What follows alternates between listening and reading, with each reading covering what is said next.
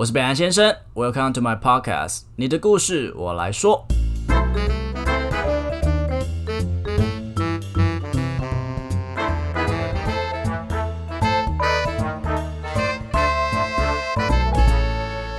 Hello，大家好，我是北兰先生。iPhone 十三已经正式上市，小北兰们有没有手痒痒的，马上下定了呢？手机是我的身材工具，我对它的保护就是我非常的到位，所以买到新手机的时候，我会一定会马上就买手机壳，甚至在买之前我就已经定好。那用了很多机型，基本上我就是最喜欢犀牛盾这种高强度的手机壳，但我觉得对女生来讲可能有点太 man 太硬了。听起来还不错，手机壳品牌 APBS 听到了，以女孩的新衣作为设计发想，采用施华洛世奇 Swarovski 的水晶，纯手工贴钻，然后让手机壳可以拥有保护力的同时，又可以超漂亮。没跟你开玩笑，你只要上网查 APBS，你就会知道，哇靠，他们的整个设计是非常的适合女生的。现在呢，它也推出了 iPhone 十三最新机种的手机壳，欢迎到虾皮卖场搜寻 APBS 雅品室，结账的时候输入 B L U E 五，就可以享有全卖场七折的优惠哦。不过我先说了，这个品牌的外形不是我会使用的那种，因为它太飘飘了。不过他们也是有出那种素色版的，就是有点类似犀牛盾这种版型的，我觉得蛮便宜的。然后整体来讲，蛮适合我这种很 man 的男生使用的。我自己讲都心虚。OK 啦，所以我先说啦，这些东西都是我用过，我觉得很好用，我才会接这个业配合作。因为我嗯，钱还是真的很重要啦，所以我很开心可以接到 APPS 的一个合作，因为可以赚钱的同时，又可以推荐他我自己觉得很好用的产品。好，回到今天的主题，今天我没有到什么很有元气啦，就是呃，小博他是一个，他是一名数学老师，所以他对于你知道每一件事情都做做的比较细腻一点。然后那时候他约访谈的时候，他就希望我们可以见面这样子，然后我们就见了第一次面，然后后来也约了第一次录音，结果怎么了？结果那一次是大停电吗？大停电。然后我就说，哎，你家应该没事吧？我想说应该没事啦，应该没事，就一到家干。对，那我就到他家楼下，我说，哎。你家下面全部都是暗的，他还是不死心哦，说，呃，我们爬楼梯，说不定我家没事啊，而且那时候四月的事情哦，然后呢，OK，所以我们第一次录音就这样没成功。对，然后录音之前要不要讲一下那个 荒谬的电影约会？我有想说，就是因为我跟小博其实认识了一阵子，然后想说在录音之前，我们来，你知道，建立一下那个帮顶一下。对啊，因为其实我很也很紧张，就是呃，因为我也很喜欢这个节目，所以我就是担心我自己呃没有够分享的够好，所以我也想说，嗯，多见面可以聊一下。有想要录音的内容。总之呢，就是我那时候拿到一个电影的一个特映会的票，然后有两张，我想说，那我们带我就带小博去看。结果就是因为 我那时候刚换新工作，然后下班时间没有抓的非常好，然后那时候好像是六点四十要到西门的乐声影城，对我四十六分到吧，然后我们就想说，哦，干迟到六分钟，然后还好，就是前面的那个预告没看到而已。对，然后我们就蹑手蹑脚，我们就从呃。我们的位置在最左边，我们就从最右边，然后一路道歉，然后一直踩人家的脚，然后说对不起，对不起，对不起，对不起，然后到最左边，我们准备要坐下来的时候，然后字幕就上了，然后说什么意思？一路踩过来的人全部都在看我们，全 全部那个被我们踩的人应该都觉得说你们两个到底你们才是什么意思？就是电影没看成，然后约录音又就停电，对，然后后来下个礼拜。疫情然后疫情就爆发了，然后我们这三个月没见面，然后想说今天终于约到了，嗯，想说应该没事吧？你就乌鸦嘴啊，就乌鸦嘴说，呃，说不定等一下又没有办法。结果我的录音器材刚刚给我直接大罢工半个小时，没错，我刚刚真的差点哭出来。他真的是很辛苦了，因为我完全帮不上忙。OK，好啦，抱怨这段真的很长哎，这段很长，因为我真的是。对，好啦 o k 好啦，我要回来今天的主题了。我抱怨完，OK，人类是群居动物，我是有写稿啦。好啦，人类是群居动物，其实我们会常常啊寻求一个团体的一个归属感嘛。那我们都会希望别人去喜欢我们，尤其啊在校园时期，我觉得那个时候的我们比较不成熟，然后会更马斯洛那个金字塔就会说，那时候其实我们人都是需要被喜欢那种感觉的。好了，那我就慎重介绍一下今天的重量级来宾啦，轻熟男代表啊，他是在天母国中，他现在开他现在不太开心啊，天母国中任职八年的数学老师，他叫小波，跟他打个招呼吧。大家好，我是小波。OK，我们都是曾经是学生，那哎。还在不开心哦？有吗？脸都怎样？没有没有没有。哎，以轻熟男代表来讲，您算很帅的啦。这我不 care 了，年纪已经过了。因为其实我以前很讨厌数学，有一部分原因就是我们老师其实他们都是你知道没有这么亲近人，然后看起来。就是我很想问你说，你有遇过就是让你有呃幻想的老师们吗？呃，还说们？你你有是不是？有啊，以前国中、高中补习或者是数那个班上的老师都会让让我有一点大勃起。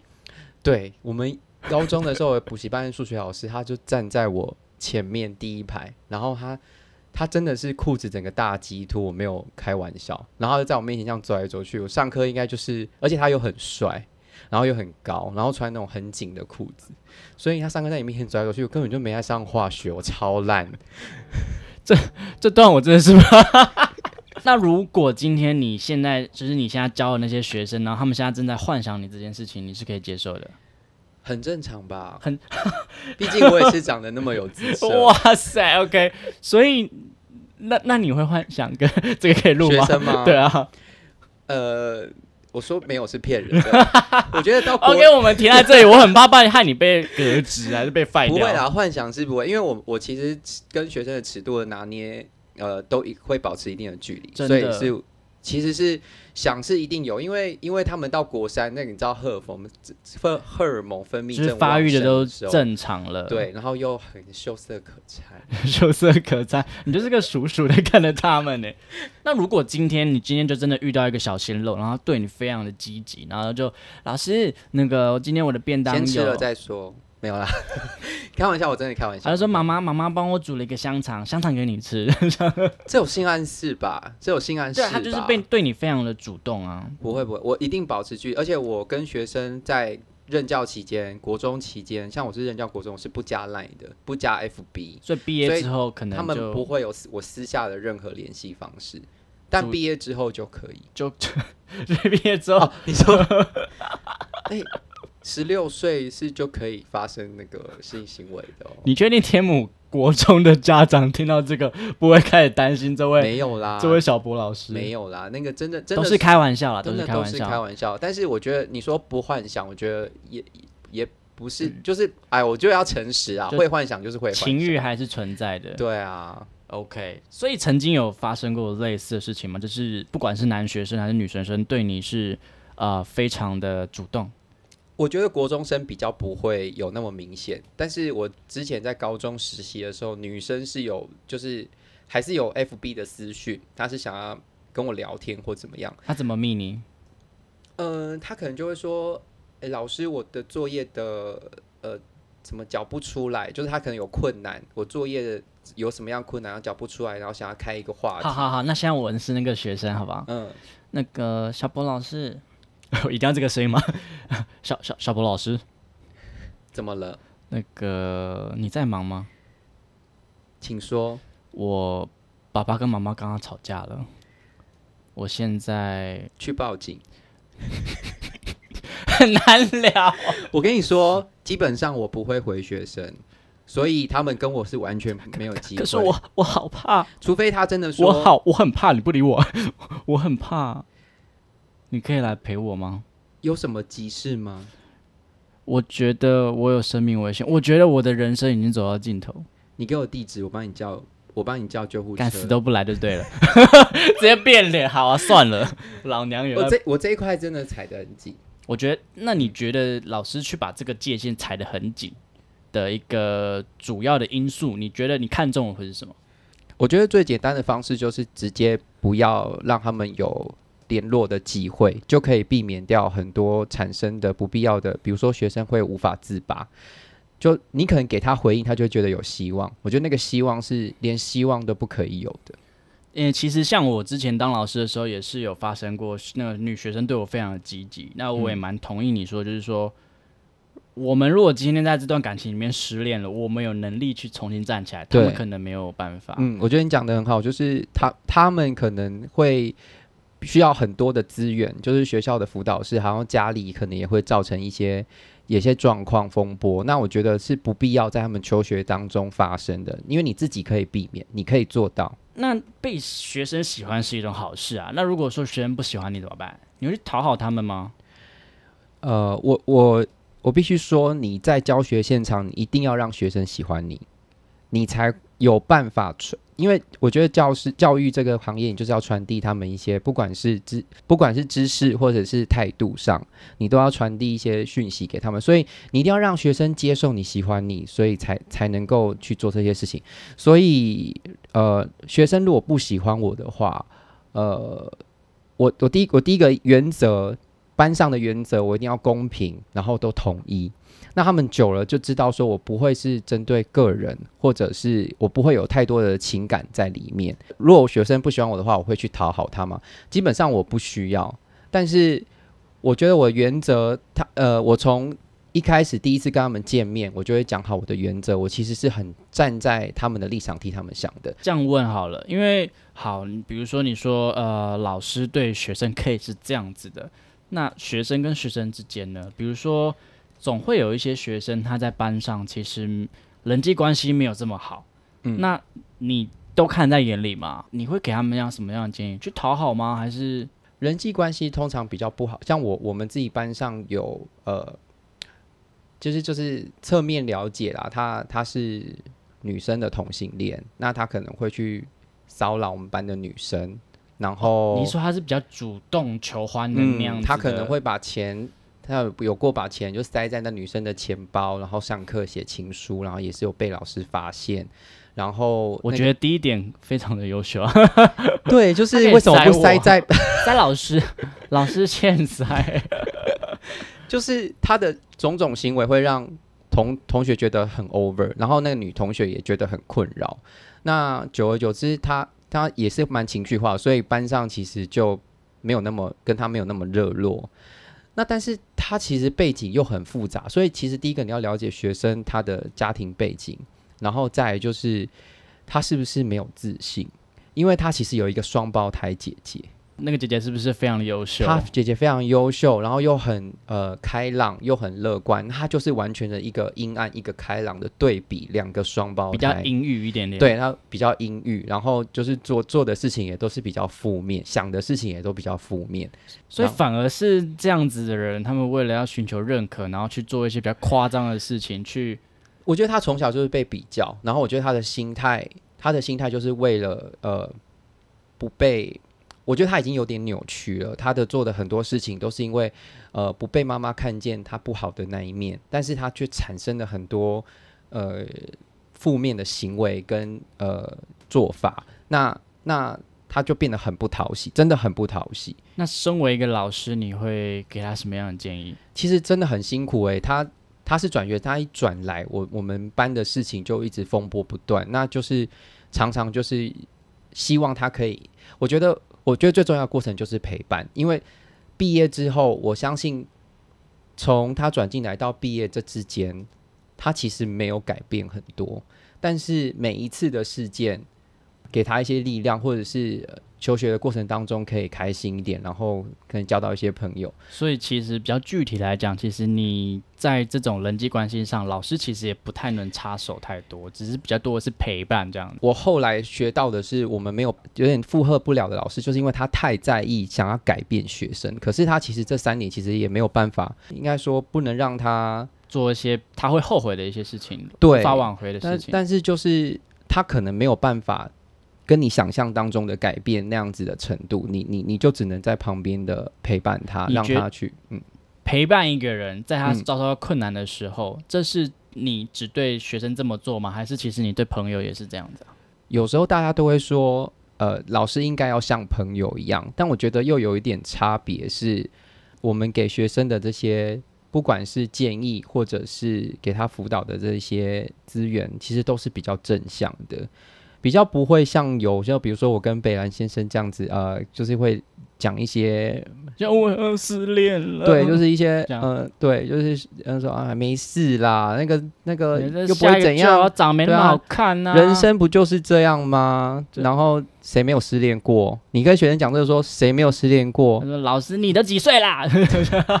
就是他也没有那么多的经验，他没有办法体会你讲的话，所以只能尽量的给他一些正面的，然后给他关心。哦，我们举刚刚那个例子好了，他有被所谓的霸凌吗？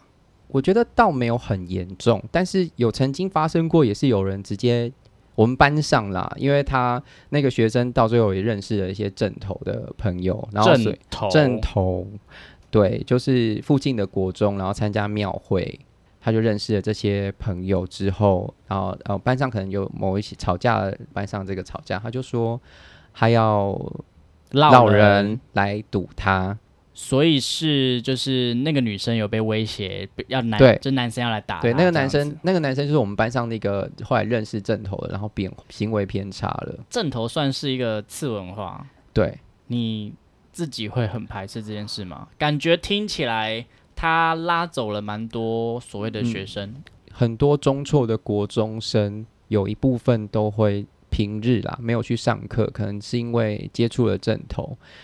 我觉得我我不了解这个文化，但是我也不排斥。可是如果现在是十二年国民教育，就是我还是希望学生他能够回归到学校正常的生活。好官腔哦，所以你对那些正头的学生都不会有任何一点点的负面的想法。不会，班上每一个学生，我走进去的时候，我都觉得他们对我来讲都是一样的。我其实都是一样喜欢他们。真的吗？这是真，因为 你必须这样子，你才能够让他们告，诉自己，嗯，不是告诉自己，是让他们感受到，其实你真的对每一个学生都是一样的关心。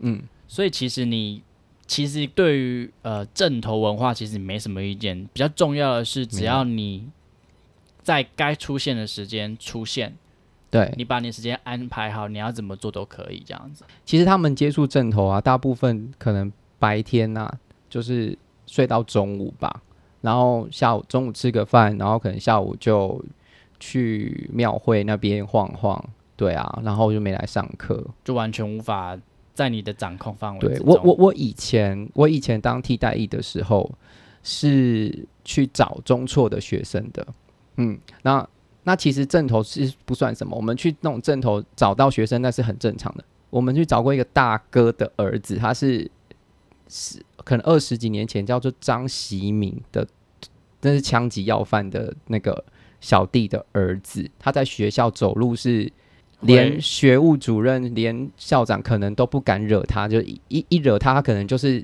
一枪，就是他爸爸妈妈可能一枪就是给你直接逼挂掉的。有这么危险，就是他是真的，因为既然这么多大风大浪你都见过了，那我想问一下，就是你在学生时期的时候，你也没有为了就是被喜欢，想要被喜欢这件事情，做出一些你自己也没料过自己会做的事情？我听起来好像就是在讲说去嘲笑别人啊，或者是我没有啊，说不定你可以脱裤子露鸟也可以啊。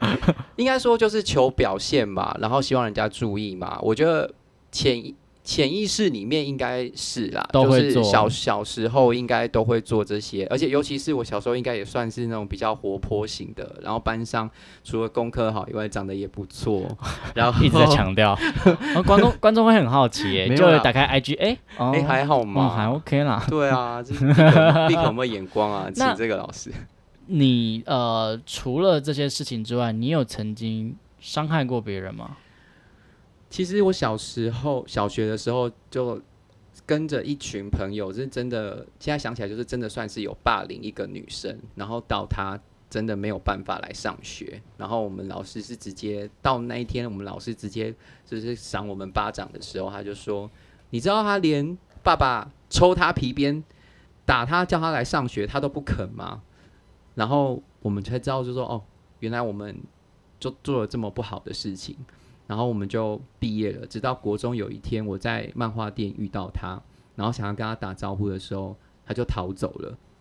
哦，原来我就意识到说，哦，这是对那他的一个这么大的伤害。那现在一成为了一名老师，你曾经跟他们分享过这个故事吗？有啊，我记得我前一阵子才在上课的时候有有分享过，因为我我也我真的很不希望他们在班上有这种氛围，但我觉得现在台北市，尤其是现在都已经提倡零霸凌，可是我真的觉得是因为你教的是天母国中的小朋友，哎，也是也是他们的他们比较不会发生那种呃，像我以前是也被那种我也是被流氓学生呛过，说啊你些球啥，你些你球丢哦。听众时间，Hello，大家好，我是北兰先生。大家好，我是允文 c o m e d y 欢迎回来到允文的说故事时间。对，我们要学小吴，到底要多久的时间？等我们想到，等我们想到新的那个开场 slogan，所以请小吴先不要告我们，反正我们应该也 nobody。他应该人不错吧？他根本就不会看到我们的东西啊。对，那是重点。那我们百万 YouTuber，我们是什么小虾米？我们连破千都还没有，不要不要那么负面，不要那么负面，我们要正面，说不定。就是经历过上一集之后，我们就爆红。嗯，对。啊，那最近过得怎么样啊？因为最近吗？就是经过上次之后，我真的发现我非常爱录这个东西。你说爱录东西还是爱爱录爱录这种东西？对对对。为什么？什么东西？有一种在跟大家聊天的感觉。虽然这个空间只有我跟你啦，也不错吧。嗯，还不错啊。我现在是黝黑男子，阳光黝黑，阳光猛猛男。OK，没有猛，没有猛。好啦，那我们今天的故事其实蛮沉重的。嗯，他的故事是这样的：我叫做瓦利斯，今年二十三岁。四月的时候，我一直在咳嗽，有一些感冒的症状。那时候我觉得我得了武汉肺炎。这期间我送了好多次的急诊，发烧烧了又退，退了又烧，气喘的老毛病还回来找我。直到五月初的时候，第二次住进了院，发烧到三十九度。我打给了妈妈，因为那时候是我第一次觉得情况不太对劲。当时正在武汉肺炎的高峰期，所有急诊的病患都必须要先筛检才可以接受治疗。第二天，医生告诉我我感染上了 HIV。中间因为妈妈跟继父非常的担心我，所以我跟他们坦诚了我是同性恋，我喜欢男生，我还有使用毒品。而我现在感染上了 HIV，那段时间大家都不好过，我只能告诉他别担心，我会好好面对，也会好好吃药的。我花了很多时间接受现况，并且远离毒品。每一个 HIV 的患者都拥有一位个管师，而他告诉我，台湾现在还有很多人不愿意接受治疗，害怕筛检。但他告诉我，HIV 其实就像一般的慢性疾病一样，只要透过好好的吃药，就可以控制病毒，甚至可以不具有任何传染力。谢谢医师一直以来的支持，让我可以有更积极、更正向的一个态度面对生活的一切。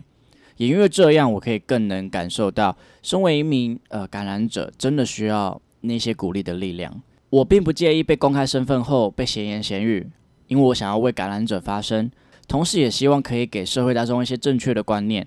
疾病并不可怕，可怕的是歧视与言语的暴力。哇，他真的讲的太好了啦！我听完了觉得超级。就是很感动哎，其实我帮他改写一下啦。干嘛这样子？因为我小时候作文十五几篇啊，慢慢，那也是人家他本身就是故事啊，有很精彩啦。对对对对。你听完有没有先跟大家就是你毕竟你刚刚不是说做了很多功课吗？对啦，我有功课，因为我相信很多人跟我一样，就是。对于这个 HIV 这个疾病，真的不是很了解，就只是好像以前上课有听老师说过，可是大家不可能上课都很专心听吧？所以也是瓦利斯想要跟大家说的，其实不只是他这段人生经历对他讲很重要之外，他更希望的是社会大众可以给这些更了解这个疾病，然后多一些理解，然后多一些同理心。男生跟女生得到几率是一样的吗？哦，真的吗？哦，你是在问我吗？你不是 有做功课？这个比较没有查到啊，没有查到。没有，就是大家我们不会因为男，因为比如说什么子宫颈癌，可能女生会比较危险，但是这东西是跟大家都是一样的。哦。但是呃，同性恋还是被检测出来的几率比较高，原因是因为毕竟我是同志，所以我对这块稍微有点知道，是嗯，因为同志都会定期去做筛检，对，但你们都不筛检。对啦，就是比较不会去就就通常对。也不会想过说自己可能会有对，所以其实呃异性恋者他们也有可能有一些人有，嗯，但是他们可能不知道，也没有这个病视感，所以其实我如果我们对这个疾病更有了解的话，我们是可以就是怎么讲，对于筛检这件事情不会让大家觉得这么可怕，嗯，对对对对，是你要去筛检了吗？好，我等下约时间。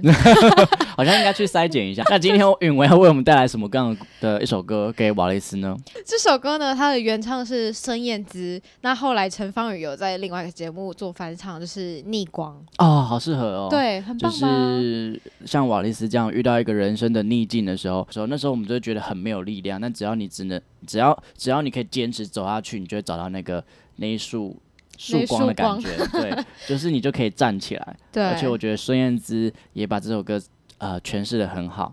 方宇也不错啦。对啊，我就看这个这个 Comic Desk 可以把这首歌呈现的很好了那个脸嘴脸啦不是一个很正向的事吗？奇怪，加油！是在看笑话？对对对，好啦，好，那我们就来欣赏我们的允文 Comedex 为我们带来陈芳宇，呃，不是呃孙燕姿，孙燕姿的逆光，逆光。也许我一直害怕有答案，也许爱静静在风里打转，离开释怀，很短暂又重来，有时候自问自答。我不要困难把我们击对自己那么不勇敢，遗憾没有到达，拥抱过还是害怕，用力推开你，我依然留下。有一束光，那瞬间是什么痛的刺眼？你的视线是谅解，为什么舍不得熄灭？逆着光，却看见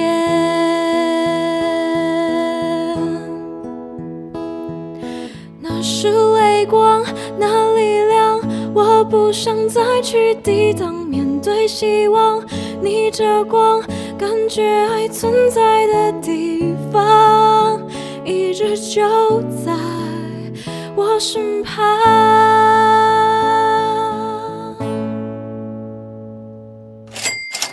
我真的觉得是因为你教的是天母国中的小朋友，哎，也是 也是，他们的他们比较不会发生那种呃，像我以前是也被那种，我也是被流氓学生呛过，说啊，你写球啥，你写你球丢哦，哦什么是球丢？球丢就是你很嚣张哦，真的假的有这种说法？对啊，因为我记得我就是跑完大队接力回来而已啊，因为我都跑最后一棒嘛。然后那个呃李李锦秋你，啊 然后就是那说什么小心那个我下课闹人之类的。因为我记得我在小时候的我就是求学的时候也没有这么和平呢。我们我们很坏耶，我们就会 就是像我朋友他，我朋友他们就会堵他路啊，然后在他睡觉的时候挤胶水在他头上啊，天呐、你们也超然后言语。霸凌，言语霸凌就是就讲一些无为不为，就是骂他三八啊，然后然后有什么比什么零点三八也可以套在他身上的那种莫名其妙的一些字语。你觉得那时候欺负他的原因是那个时候？我觉得那是因为，我觉得外在给人家的感觉是第一印象，然后学生还小，他真的没有。不能说还小不懂事就可以做这件事情，我是不提倡的，我是绝对不行。只是说，我觉得他们看到一个呃，而且那个女生也会回嘴，然后她就外表又是没有打理的很干净。我觉得比较强势一点的人，在学在呃在班上比较活泼一点的人，他们可能就会想要借由就是跟他的互动啊，呛来呛去的时候，然后再告就是来告诉告诉大家自己很幽默，然后自己很厉害，对，然后但是那个女生也会回嘴，所以。没有人呛你，没有人呛你就不会有回应嘛。然后有人呛起来的时候，就会觉得哦好爽哦，然后你自己又赢了，一个巴掌拍不，响，一个巴掌拍不。响，然后他们就越越越来越夸张，对，然后可能堵他的路啊，然后捉弄他，然后觉得觉得很开心，对，是到后来你有在找到那个被你欺负的那个同学，没有说些什么话吗？如果可以的话，我一定会好好跟他道歉。我我们为什么觉得这集主题变霸凌呢？对，然后就是那个超级 超级星期天，可以帮我找他吗？唱王叫蔡依什么之类的，因为我我在想，呃，很多国中时期的学生，然后以前啊，我们都会，我不知道现在学生还有没有共，就是同共鸣，就是说他们会把裤子，男生啦，把裤子穿拉半，拉下露一点内裤。对，然后我真的还是到现在还是很不懂，就是为什么要这么那你有吗？我没有哎、因为我好像不需要这么做就会有人 关注我，不是因为我就是以前就是那种很小只，然后可是就是短小精干。你是比较偏女粉丝还是男粉丝啊？我就是那种我如果要欺负人，我不会自己动手那种。我你会叫你底下你底下有一群做事的人，应该也不是这么说，哎、那你真的是老师的眼中钉哎、可是我是班长哎、就是我我我是黑白两道通通吃的那一种，没有老师会拿你很没有辙。没有，就是老师很爱我，所以老师就会当让我当国文小老英文小老师。然后那些坏学生，就是所谓那种比较呃，不能说坏学生，就是没那么乖的学生，他们有时候考试考不好，我们就要罚很多写，对不对？然后我就会说，你只要听我的，我就 我就 我这个罚写，我就跟老师说你写完了。老师会对你又爱又恨，因为老师其实都看在眼里，知道你可以就是指使谁或谁会听你做事。但但真的因为我的统治之下，那些那些流氓就是真的就是听我的话。你没有把老师放在眼里，你竟然用统治。没有，但是那时候真的我我也做了一件非常坏的事情，因为老实说，我曾经反省过为什么我会这么做，有的原因是因为我那时候真的很矮，然后跟男生其实混不起来，因为嗯那时候通常下课就打篮球或躲避球，你说班上会分成一群臭男生，跟一群女生混杂着一两个比较呃帅的，然后跟、我我我好像什么都不是，就是我其实都不能，对哦我其实都融入不了任何一群。嗯我不可能去跟他们打球，我会被撞死。我也不喜欢跟女生混在一起，因为我怕会被骂娘炮。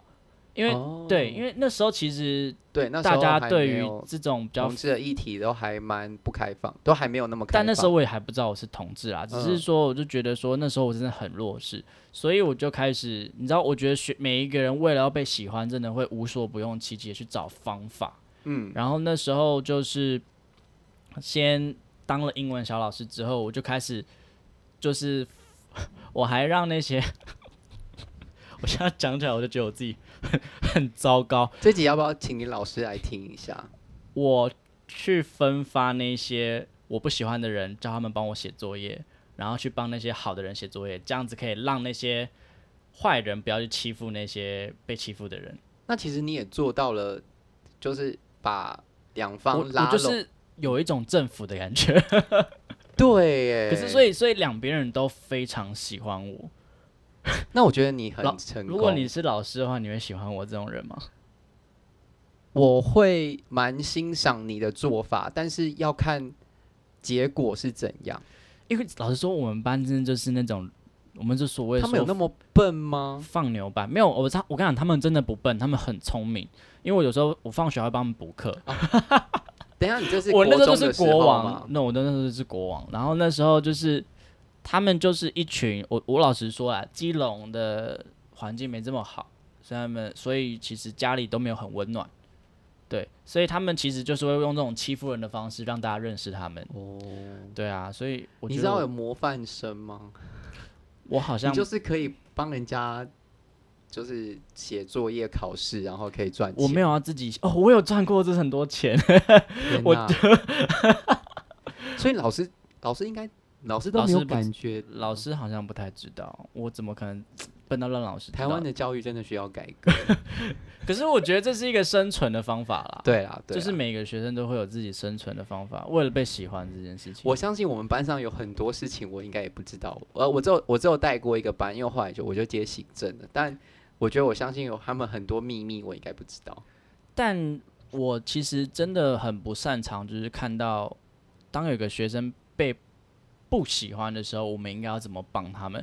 我们那时候有一个男同学，国中的时候，他我也其实也还没有，我现在还记得他的名字，他姓沈，然后脸全部都还记得，因为我对他会有一种很多的亏欠，呃，主要是他也是说他也是比较不会打理自己，然后身上会味道，对，老实说就是有味道，嗯。所以我们班的人很爱欺负他，会走过去直接吐他口水，吐他脸上，嗯。然后垃圾到他的身上，然后塞满他的书包，出去倒他的。我 我们我们整班是不是被被抓去关了、然后到他的抽屉，然后把他的书本全部我觉得划烂，这样之前的霸凌真的都比较夸张。很可怕。然后我没有办，我老实说，即使我那时候是国王，我连帮都帮不上忙。我现在，对啊，我现在想想想起来，如果现在发生在我的班级，我也没有办法接受这样的事情，而且这个已经是到家长会互相来学校，算是帮我们提告之类的那时候。很难过的一件事就是双方的家长都不肯来。那真的是很令人失望欸。如果老师在遇到这样的状况的时候，你不要讲同学，我觉得连老师都无能为力吧。因为他就已经发生了。那我觉得要导正的是，这些同学为什么觉得他有这个资格可以对这样，即便你不喜欢，我们要这样说，你不喜欢一个人，你也不可以用这种表现的方式。因为如果今天我不喜欢你，我就这样对你，你一定也非常不好受。我觉得是要让他感同身受，说这个施施加在你身上，你一定也是不舒服的。我蛮想问一个问题的，虽然我们现在在讨论的是国中时期，我相信有很多人，即使到现在，他们都还在挣扎，嗯，对于一个我不被喜欢，我不知道怎么融入群体这件事情感到困扰。嗯。你觉得以你的看法跟经验，你会怎么样？除了我们能帮助他，我们陪伴他之外，可是今天你是老师，所以你陪伴他。如果今天身为一个旁观者，你会怎么去介入吗？但我想要还是我我很想要理清一件事情，就是说融入一个群体是说受欢迎吗？还是说你积极应应的想要融入大家？我觉得好像很简单，就是每个人在一个地方都想要被知道、被喜欢。但有些人不见得啊，是吗？我觉得不，我觉得他们不，我觉得很少人不喜欢被喜欢呢、感觉是有一种，我我看过但嗯，但我自己会有一个想法是，如果这一群热络的人，其实现在班上有时候很有趣哦。真正热络的人，就是比应该说，真的一群比较受欢迎的人，他可能是样貌比较姣好，然后运动很擅长，然后常常得奖啊，然后常常呃很幽默，但是他们常平常做的事情可能是不被认同的。平常做了，比如说下，课下呃，比如说下课呃，常常会有跟同学争执啊、拉扯、打架、啊，然后就是有一些事件不是很严重，小争执，然后还有像我像我最近就遇到，有我们班我们我教的数学班有两个同学，一个同学他回家讲说，我都偏心，都教只教比较难的。然后就是我教的内容都是比较好，呃，程度比较好的学生才听得懂，然后他都听不懂。他意思就是说，我都偏心，都只教那个我比较喜欢的学生。那其实是他上课根本都在放空，都没在听。然后他妈妈就打电话跟老师讲说，那个数学老师都偏心啊，都只教那种他们都那个好比较好的学生才听得懂的的的的那些的那些程度对，然后他就是回去就是乱讲话，他自己对他就是会有这种方式。然后不然就是另外一个是他很不想在这所国中念，然后我就跑去关心他，因为我就觉得他上课都他整个就是垂直面对我，他不是正面面对我，他是直接垂垂直是怎么看？就是九十度，啊，他直接转面向同学，你知道吗？正面是我嘛，他九十度在跟我是这样垂直，不好意思哦，我用那个数学的语言去解释他的相对角度。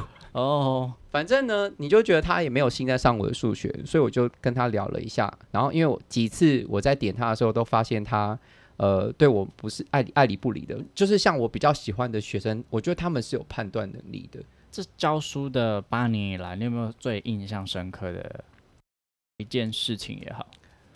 其实应该很多啦，但我觉得好的，我印象最深刻的是有一次被家长被家长搞吧，那家长想要搞我，他就乱传校长的旨意，但是却有我有一群很拥戴我的学生家长跟学生们，算是就是都在后台就是帮我讲话，还说传了你什么？哦，那个家长他就转传的说，今天去开会，校长讲说，那个我们班的班导师因为是新老师，不太会跟学生互动，好像带班有点问题。然后校长就把我叫去说，因为因为就传到我们家长群组了嘛，我们家长群组就很生气，因为他们非常喜欢我，然后 觉得我觉得我跟孩子的相处不可能会有问题，因为学生在学校就非常的喜欢我这样子，就回去都会讲啊，就说我们老师很很年轻啊，然后又又又跟他们就是相处成一片。他们知道你有腹肌吗？哦，我我带他们去，我带他们去校外教学，故意的时候这样显起来，这样。我我七哎、我八年级带他们，那时候好像有一部电影叫做年纪要透露出来了吗？那些年我们一起追的女孩，不是那那时候有一部电影，就是那种上山下海，就是很很呃算是动作片，然后我带他们去攀岩加划独木舟，然后那时候划独木舟的时候，我就裸上半身，我就有划你那个心机好重哦，老师。没有，因为他是真的只能站在站在上面，然后你掉下去就是整身都湿掉。我至少让我衣服是干的，我就把衣服先脱掉。好了好了，没事，你我就是要脱，吧？没有啦，没有啦，对啊，所以有这样，因为这样其实老呃老实说，这个其实是有帮助你的教育的。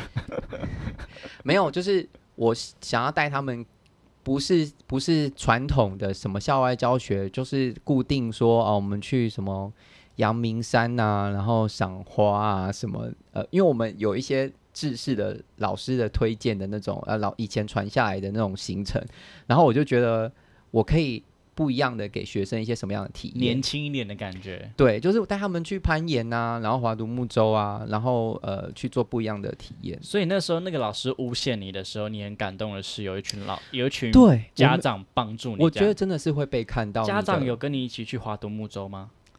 有啊，一定有啊，因为班带啊。道为什么了。哦，没有，那是女生，对啊，女生家长。妈妈都哦，妈妈妈妈他们，都会很需要、地方的妈妈。我到现在啊，就是都会有一个学生的妈妈，就是一直在回我的 FB 讯息，然后就会说老师很帅啊，怎样之类的。你是可以跟他干嘛的我是不想跟他？OK，我我们讨论到这边，其实，在学生时期被喜欢这件事情，如果没有在学呃学校的时候去练习足够，或者是受过呃很多次失败，然后慢慢知道怎么做的时候，其实到长大，我们还是一直会需要去修这个课题。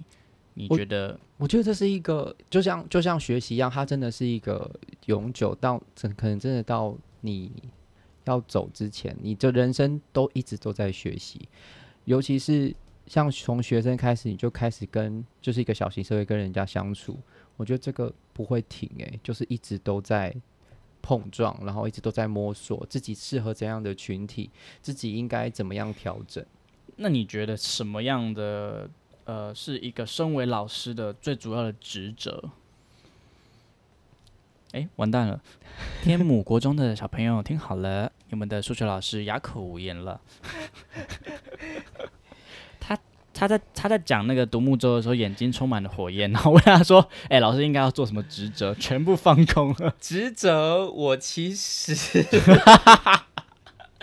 喝酒啊！谁要给你职责？这样 我觉得其实像你刚刚一直问我说，呃，学生如果不受欢迎、被排挤，他遇到一些事件的时候怎么办？其实就是一样，都是他这三年跟毕业之后，你我觉得能够给他的是一种，其实我觉得跟你的 p a c k a g e 的理念很像，你就在身边陪伴他，你告诉你让他感觉到他有困难的时候，他会来找你，然后你可以让他感受到你的温暖。